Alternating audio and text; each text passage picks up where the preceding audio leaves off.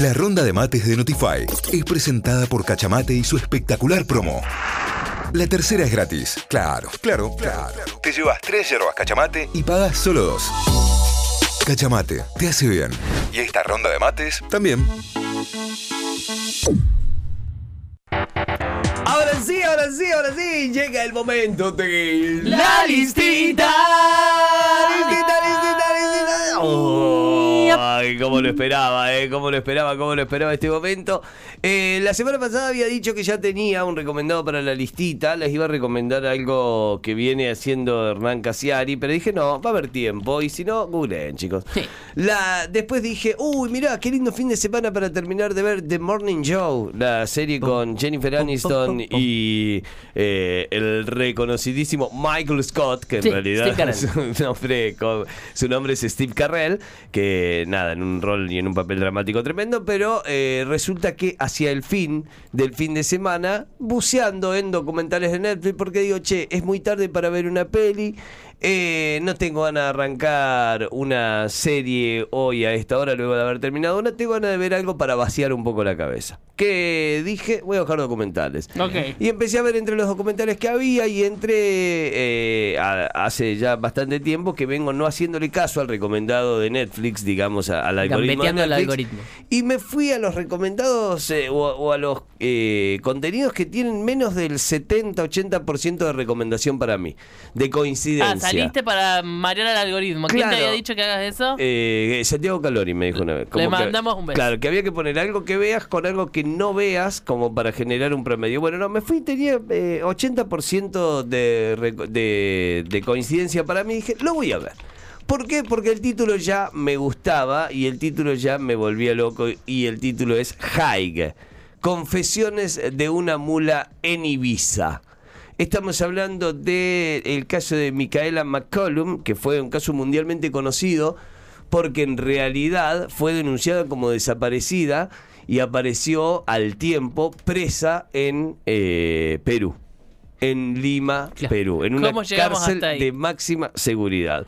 La realidad es que es una joven de 19 años que vivía en un pueblo de Irlanda del Norte, en un pueblo rural de Irlanda del Norte, como quien se va de morteros a Capital Federal. Bueno, la chabona hizo eh, Irlanda del Norte Ibiza con algunos ahorros que tenía porque laburaba en su pueblo y de ahí dijo, bueno, a ver qué onda. Llega al lugar, obviamente, lo que todo el mundo conoce de Ibiza, aunque no haya ido, es fiesta, noche, descontrol, música, amigos, escabio, pastillas, cualquier tipo de drogas en cualquier tipo de lugar, digamos, como, como bastante...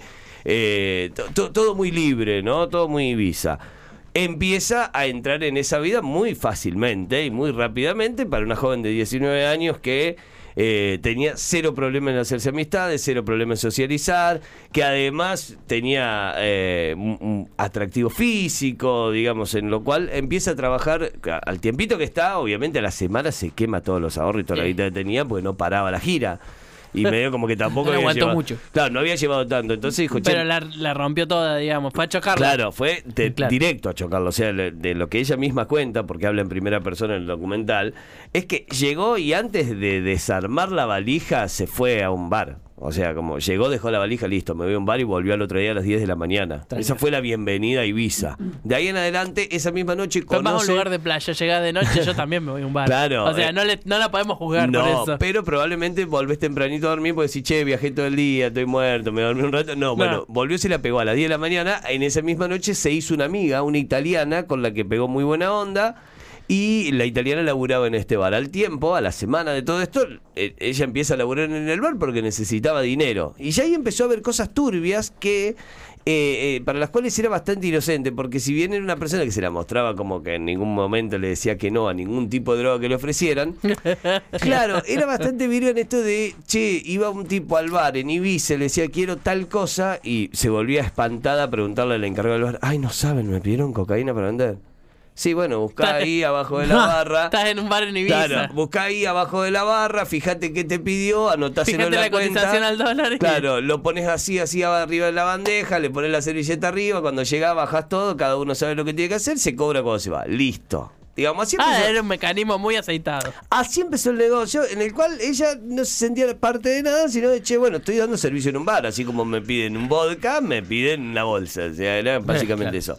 No, En- señora, no es así. en el medio no de- le llama la atención. Red flag. En el medio de todo esto es lo que ella dice, sí, como en cada historia que pueden llegar a encontrar, aparece el guaso fachero, lindo, carismático, simpático, sonriente y demás, y que tenía un punto a favor en todo esto y era una de las pocas personas que había conocido en toda la isla que no se drogaba. Y eso para ella era algo que estaba bueno, che, esta es una persona a conocer, no viene del reviente, no viene de la noche, no viene de la joda, vive acá, es otra cosa, no es turista y demás. Y como que inicia en algún punto, una- no sé si una relación, pero sí un histeriqueo con este tal Davy. Y a partir de ahí su vida entra en un declive total, porque el chabón no consumía, pero era el que la repartía. Y a su vez, en el medio de todo eso, era el manejo turbio que tienen en ese ambiente, digamos, ¿no? Al punto tal de, che, necesito que me hagas un encargo en Barcelona. Eh, es nada, ir y venir, pasar una cosita, una boludez, te vamos Pero a pagar- decía, tenemos que pasar una cosita. Claro, te vamos a pagar bien, no tengas miedo, no te preocupes. Y ella dice, che, yo ya había sentido rumores de que el chabón era dealer en la, en la isla, pero no sabía hasta qué punto. Bueno, la cosa termina en que, no voy a spoilear demasiado, Pero se va pero toda la está claro Sí, claro. que, digo, porque arranca la serie diciéndote terminó presa en Perú, está claro que no termina en Barcelona la historia, está claro que ni siquiera empieza en Barcelona la historia, porque a partir de ahí ella conoce a Melissa, otra joven que es de Escocia, que son las mulas a las que hacen viajar juntas a, a Lima, Perú. Pero además en el medio de todo eso las hacen vivir una semana de turistas. Porque obviamente era muchísimo más sospechoso que Y vayan claro. de dos extranjeras que toman un vuelo en Madrid a Lima y al otro día se pegan la vuelta. Hicieron Machu Picchu, hicieron toda la recorrida, todo sin tener idea de nada, absolutamente custodiadas, porque las venían cuidando por dos motivos. Primero que no les pase nada y segundo que no se escapen. Digamos, porque además manejaban muchísima información. Bueno, a partir de ahí, alerta, alerta aeropuerto. Claro. O sea, a partir de ahí es como todo el mecanismo que Y se todos da. sabemos que nos gusta el Yo positivo de cannabis de cocaína. Claro, eh, cuando se pone azul, chicos. Se Claro. pone azul, se pone azul, ya está. Eh, y a partir también, son cuatro capítulos que duran eh, media hora, como máximo. El más largo creo que dura 31 minutos, que va desde el viaje de ella de Irlanda del Norte a Ibiza hasta eh, lo que eh, te cuenta la parte de juicio, te cuenta la detención, te cuenta la revisación, te cuenta el juicio, te cuenta cómo se entera la familia. Porque ella la dan por desaparecida, porque había perdido todo tipo de contacto con tu, su única amiga que se había hecho en la isla, había perdido todo tipo de contacto con, con todas las personas con las que más o menos se relacionaba, en pos de esto, de que era, che, voy a un mandado y vuelvo. Bueno, eh, el mandado fue larguísimo, la dieron por desaparecida durante un tiempo, la buscaba la policía, pedidos de Interpol, de, de- de Missing Children, todo, y la chabona apareció presa en una cárcel en Lima, Perú, luego de ser detenida en el aeropuerto Jorge Chávez de Lima. High Confesiones de una mula en Ibiza es el recomendado que lo pueden encontrar en Netflix. Es mi recomendado, una serie de cuatro capítulos de menos de 30 minutos de duración para este lunes de La Listita. Listita, listita.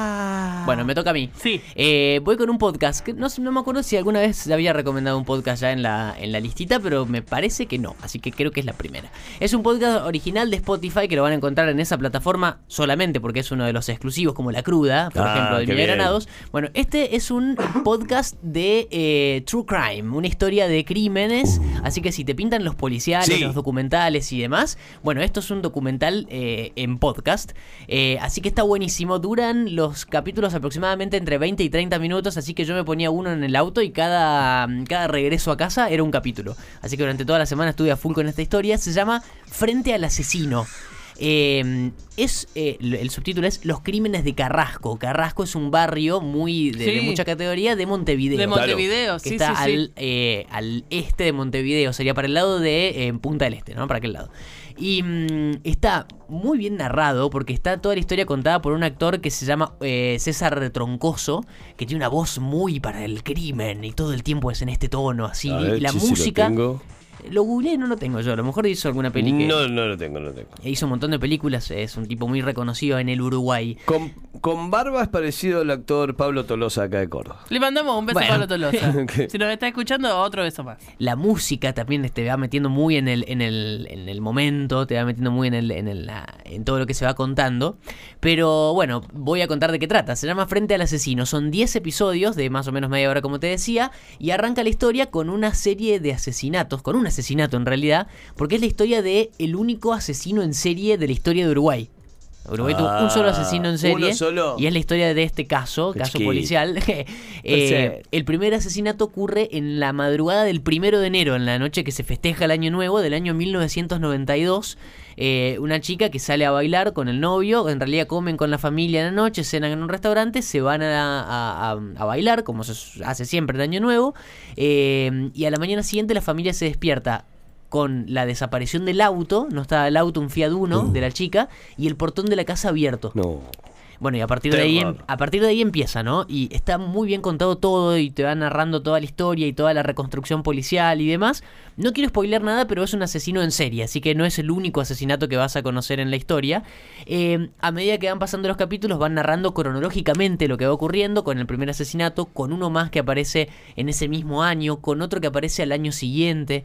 Eh, entonces vos te vas haciendo ya ideas porque van declarando un montón de personas eh, como testigos y demás, vas va conociendo la causa eh, muy minuciosamente. Lo que está bueno este, de este podcast es que van recreando las conversaciones entre los fiscales, entre los investigadores, entre los posibles sospechosos y demás, con las, las transcripciones posta, pero con actores. Ah, O sea, muy bien. Son actores que van interpretando, no hay de grabaciones de una, de una declaración, pero el equipo que hizo la investigación para el podcast, dramatizaciones. claro, hizo dramatizaciones Bueno. de todo lo que fue pasando. Perdón, algo que no dije recién de Hike, también toda la parte de lo que ocurre en el aeropuerto y de lo que ocurre en Ibiza y demás son eh, dramatizaciones a partir de lo que va contando Claro. en primera persona Micael, en este caso, que es la, la persona implicada. Claro. Bueno, acá lo mismo, acá van haciendo voces de, de actores y actrices que van representando a investigadores, fiscales, eh, testigos y demás de todo lo que va pasando.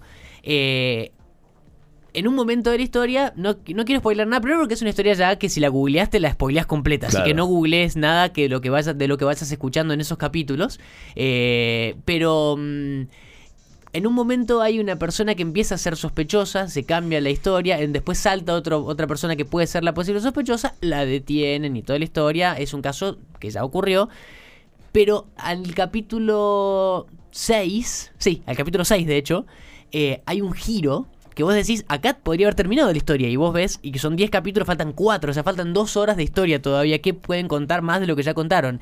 Porque en ese capítulo hay un giro espectacular en la historia. Si a vos te gustan los policiales del otro lado, este eh, podcast va a estar muy bueno para vos porque tiene ese giro que no te la venís venir, no te la ves venir. Ah. Eh, que, que, que convierte una historia policial en algo distinta y no una más de historias policiales que hay millones, ¿no? Y a partir de ahí, del episodio 6, 7, 8, 9 y 10, es todo ese giro que vos decís de acá cómo salen eh, y la historia termina eh, contada con dos episodios, eh, parte 1 y parte 2. El episodio 9 y 10 es parte del mismo episodio final, eh, pero está muy bueno, está muy bueno. No quiero decir más nada porque no quiero spoilearte. Eh, tampoco también te recomiendo que no googlees nada, no googlees nombres de las personas implicadas, de las, de las chicas que, murieron en el caso y demás, porque ni bien googlees ya te va a saltar todo porque es una historia muy reconocida en Uruguay. Como punto negativo puede ser que tenga, o sea, si no sos uruguayo y estás escuchando el podcast, tiene muchas referencias históricas a hechos que ellos dan por sentado, como si acá hablaran, por ejemplo, del corralito. Claro. Y allá hablan de eh, el famoso caso de tal cosa y vos quedás en offside porque no entendés. Pero bueno, bas- basta solamente con saber que están hablando de la década del 90, ¿no? Claro. Y también queda representado en el podcast que son enfermos del fútbol más que nosotros incluso porque para ubicar temporalmente cosas van diciendo, por ejemplo, ese año Defensor Sporting salió campeón. Ah, bueno. Y no suma nada en la historia, pero bueno, ellos lo querían poner para ubicar temporalmente de qué estaba ocurriendo en ese momento. Claro, ¿no? como si te dicen, no, ese año ganó Arsenal la Sudamericana. Claro. Ya sabes, 2007, listo. eh. Ya sabe que es así. El futbolero lo entiende, hermano, Claro, pero, pero el uruguayo nada más, porque nosotros quedamos medio en offside. Y algunas referencias históricas también, pero que no hacen a la historia en sí, porque son cosas para contar para los uruguayos. Porque es creado en Uruguay este podcast, obviamente, con la historia del primer y único asesinato en serie. Eh, después cuando termines el podcast sí googleá cosas y te vas a dar con la casa del asesino y qué pasó en estos últimos meses. Incluso hay una noticia nueva. Eh, se relaciona el parte de la historia con Paraguay también. Eh. Bueno, está muy bueno. El francés viernes. En una semanita lo, lo liquidás, son 10 episodios, está en, en Spotify porque es un Spotify original, un podcast original de Spotify, así que lo vas a encontrar ahí. Se llama Frente al asesino, los crímenes de Carrasco y es mi recomendado de esta semana de... ¡La り見てた見てた見てた見て。た Ahí va, ahí va. Vamos con mi listita en este caso. Eh, el otro día les contaba que de a poquito y eh, post primer año de- de- del niño estoy tratando de volver a leer. Cometí una especie de error de creer que me iba a ser más fácil volver a leer si el libro tenía letras grandes y Claro. algunas imágenes, como una cosa más didáctica. Eh, y la realidad es que si querés volver a leer, tenés que volver a leer al lugar en el que fuiste feliz, ¿no? Ah, claro. Algo que te guste. Claro. no importa el tamaño de la letra, no importa la forma de escritura eh, o de estructura del libro, importa que te guste lo que estás leyendo, que te interese y demás. Y bueno, después de descartar ahí dos libros, porque en realidad en definitiva no me estaban enganchando, agarré uno que tenía remil pendiente, que además viene prestado y a mí cuando me prestan libros me da como la culpa de que lo tengo que devolver y no lo devuelvo y lo tengo que devolver. Eh, así que agarré este. Eh, un clasicazo, un libro... Eh, como que seguramente muchos de ustedes ya leyeron o que tienen algún tipo de contacto con él, se llama La, la novela de Perón de Tomás Eloy Martínez. Eh, al margen de- del título y, de, y del libro, a mí... Lo, cómo escribe Tomás Eloy Martínez me vuelve loca. o sea, no podés soltar, no podés soltar lo que escribe. Es fabuloso, fabuloso como escritor. Eh, no por nada tiene el re- la, la relevancia que tiene su, su impronta eh, en letras. Y bueno, agarro la novela de, Pe- de Perón e incluso con un niño de un año que recién aprende a caminar y que es un salvaje, eh, bueno. ya me comí dos capítulos completos, algo que no había logrado con los otros libros que había agarrado antes. Así que para mí que está depende- logrado. Claro, depende mucho más del libro que de uno en todo caso, ¿viste? Que... Ni hablar, ni hablar. Pero bueno, en este caso, para el que no sabe, es el mismo escritor de Santa Evita. De Santa Evita yo Ah, ya había hablado ok. Cuando presentamos eh, la serie. Claro, la miniserie de Star. Eh, que es, una, es un libro que a mí particularmente me gustó y que tiene esta cosa de Tomás Eloy Martínez, eh, que, que es una nueva categoría literaria básicamente por él, que escribir eh, como periodismo ficción. Claro, claro, claro. No, no sé cuál es el término exacto, pero Bueno, eh, eh, lo- lo- llega siempre al límite entre lo que fue real y lo que y lo que tiene que construir de ficción para Claro. poder continuar la Entre historia. el periodismo y la literatura. Bueno, es el, el Truman Capote, ¿no? Digamos, el Claro. estilo muy Truman Capote. Eh, sí, ni hablar, ni hablar. Esa cosa que, que juega siempre al límite. Él dice que usa la ficción justamente para poder hilar la, la construcción del texto, pero Claro. no, no, eso no quiere decir que el texto sea, fa- sea Sí, sí, falso, sí, sí. ¿no? En absoluto. Entonces eh, entras en una crisis mental de, ay, acá me está mintiendo o acá está diciendo la verdad, ¿entendés? Y te obliga, la curiosidad te obliga a ir a buscar información por otro lado, porque decís, che, ¿esta es parte de ficción o es parte de verdad? ¿Y esto de qué, eh? ¿Y esto de dónde viene y demás? Eh, hace 12 años falleció Tomás Eloy Martínez, me parece para mí es uno de los, de, de los escritores que hay que leer eh, en, en la vida. En algún momento tenés que encontrarte con su literatura porque de verdad que es muy, muy maravillosa. Eh, y, y bueno, esta cosa, ¿no? Eh, es eh, periodismo eh, de ficciones verdaderas. O sea, es todo un quilombo, ¿me Sí, sí, entendés? sí, sí, sí, Es sí. espectacular. Está muy bueno. Pero bueno, el diario de, Pelo- de Perón empieza contando el momento en el que Perón eh, se levanta de la cama el día que tiene que volver a la Argentina para encontrarse eh, con la multitud en Ezeiza eh, junto a Isabelita. ¿Qué momento? El momento Claro. en el, cómo se levanta, usa pijama, no usa pijama, Perón. Ah, ¿Qué claro. desayuna? ¿Quién lleva el desayuno? Qué bueno esos ¿Quiénes son los detalles. jugadores?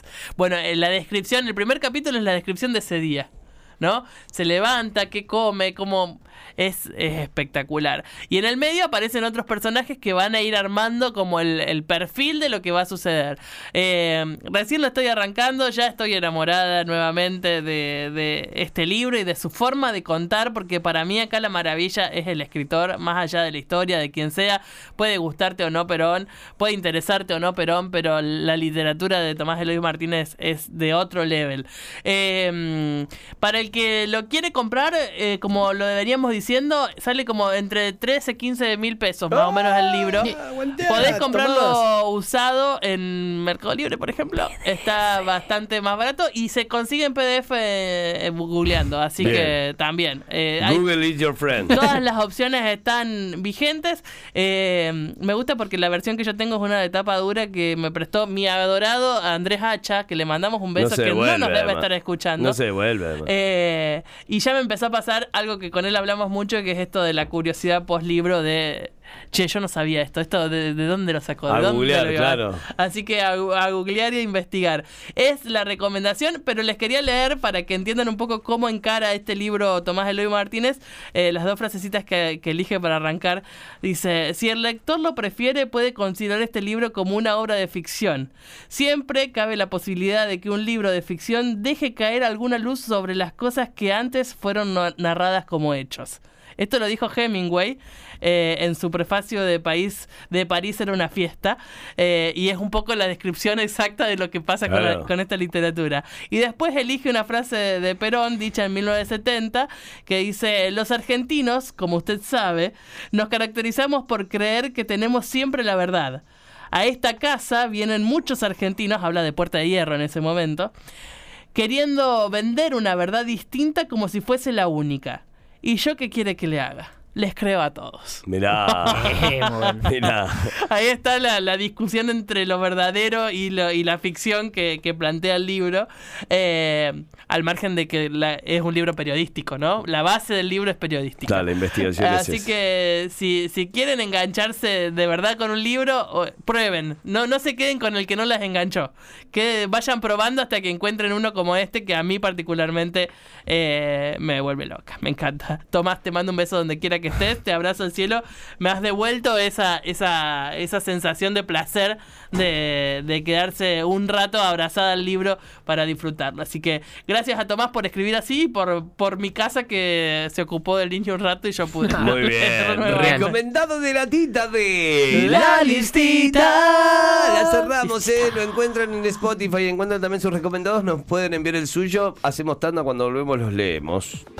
Notify, las distintas miradas de la actualidad para que saques tus propias conclusiones. De 6 a 9, Notify, plataforma de noticias.